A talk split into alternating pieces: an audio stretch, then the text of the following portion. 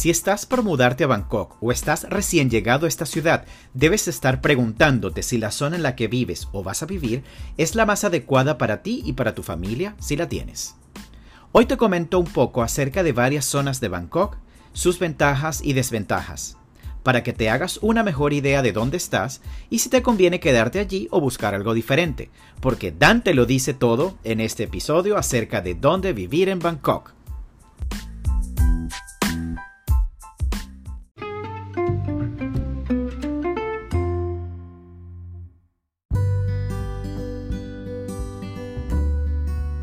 La ciudad de Los Ángeles, Krungtep Mahanakhon, Krungtep o simplemente Bangkok, es una ciudad pujante, bulliciosa, congestionada, pero con un encanto que atrapa a cada uno de los habitantes y turistas que visitan esta metrópolis cada año. Para que tengas una idea, Bangkok tiene un área de 1.569 kilómetros cuadrados, o lo que es lo mismo, es el doble del tamaño de la ciudad de Nueva York pero ambas tienen aproximadamente la misma cantidad de habitantes, 8.3 millones de personas que hacen vida en la capital de Tailandia. Como podrás imaginarte, con tanta gente aglutinada en un solo espacio, el tráfico y la contaminación son factores a tomar en cuenta para el área en la que quieres vivir. En líneas generales, lo que puedo recomendarte es tratar de buscar una vivienda que esté cerca de, a tu trabajo o lugar de estudio, para evitar perder tanto tiempo en el tráfico diario. Solamente con este hecho, tu calidad de vida mejorará notablemente en esta ciudad. Si por el contrario, vivir cerca de tu trabajo o centro de estudios no es posible, presta atención a las siguientes zonas que te indico a continuación. Sucumbit la zona de expatriados por excelencia. La avenida Sucumbit, o simplemente conocida como Sucumbit, es una zona que va desde el casi el centro geográfico de Bangkok hasta prácticamente el límite de Bangkok hacia el sureste y más allá. Pero para nuestros efectos, Sucumbit será Nana, Asok, Prompong, Tonglor, Ekamai y Prakanong, según las estaciones del SkyTrain. En Sucumbit tienes gran variedad de opciones para vivir. Desde modestos apartamentos en pequeñas calles en las partes más profundas de esta zona o apartamentos de lujo muy cercanos al SkyTrain y con varios centros comerciales íconos de la ciudad como el Terminal 21, el M Cartier o el Gateway Ekamai. Esta zona es, por obvias razones, una de las más costosas de Bangkok especialmente el área de Prompong y Tonglor, que también se caracteriza por tener la comunidad japonesa más grande de la ciudad. En Sukhumvit consigues gran cantidad de restaurantes internacionales, cafés, supermercados con productos importados, bares y en general vida nocturna dirigida a la comunidad de expats de la ciudad.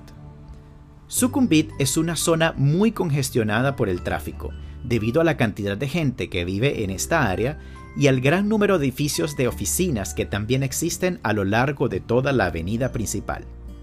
Como regla general, mientras más cerca estés del SkyTrain, o es más conocido como el BTS, los apartamentos suelen ser más costosos. Ahora les quiero hablar de Siam. Siam es el centro geográfico de Bangkok. Es un distrito netamente comercial, pero también tiene varias opciones de viviendas. Áreas como Wireless Road, una avenida con muchos árboles, zona de muchas embajadas y oficinas, tiene varios condominios de lujo y de clase media.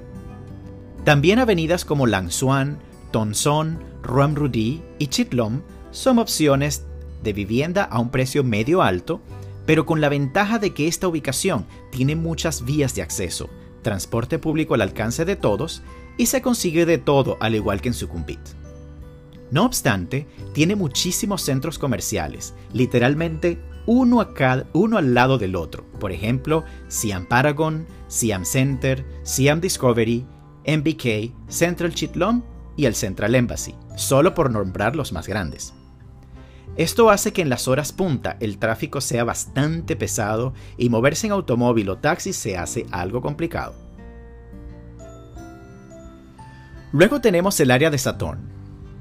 Saturn es un distrito muy grande, con amplias avenidas como la misma Saturn, Suanplu, Naratiwat y Silom. Es un centro financiero bien importante.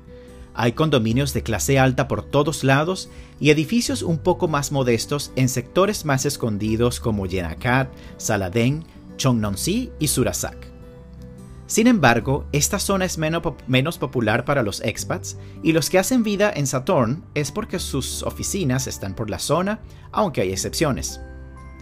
Solo cerca de Silom encuentras un poco de vida social en restaurantes, bares y centros comerciales, porque del resto son zonas más que todo residenciales o edificios de oficinas.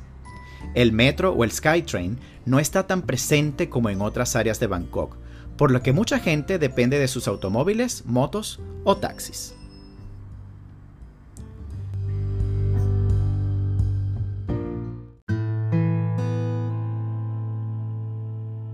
Otras familias optan por zonas no tan céntricas como Bang Na, Ong Nut, Lat Prao, Patanakan, Rama 2, Rama 3 y Rama 9.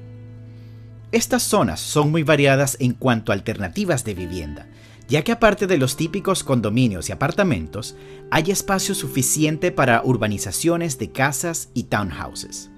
Estas opciones son ideales para familias con niños, personas que desean vivir en áreas más amplias o simplemente gente que trabaja hacia las afueras de Bangkok, dada la facilidad de movilizarse por el sistema de autopistas de la ciudad. Sin embargo, en estas áreas se depende totalmente del uso del automóvil particular, ya que a pesar de que el metro está en fase de construcción, todavía faltan un par de años para poder ver materializado el acceso a estas áreas con transporte público. En estas zonas las opciones de restaurantes, supermercados con productos occidentales o sitios dedicados a la comunidad expatriada son escasos, y las opciones que hay son casi siempre destinadas a la población local. Ahora te quiero hablar un poco acerca de esos sitios que están más allá de Bangkok. Pasando los límites de Bangkok, hay otras opciones tales como Rangsit, Dongmuan y Nonthaburi, que tiene una zona dedicada a la comunidad de extranjeros, por la existencia de un colegio internacional en su área. El único detalle es que hay que desplazarse por distancias considerables para ir a casi cualquier lado, ya que la mayoría de actividades y lugares de interés están dentro de la capital. También áreas en la provincia vecina de Samurprakan ofrecen un estilo de vida un poco más tranquilo, con menos tráfico, más local y cercano al aeropuerto. Como puedes escuchar, escoger tu casa depende de tu núcleo familiar, tu estilo de vida, si quieres una inmersión total en la cultura local o si prefieres mantener tu vida occidental. Y por supuesto, de tu presupuesto.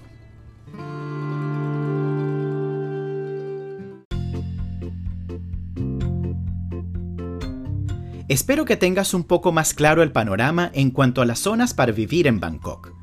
Encontrar la vivienda perfecta requiere tiempo y dedicación.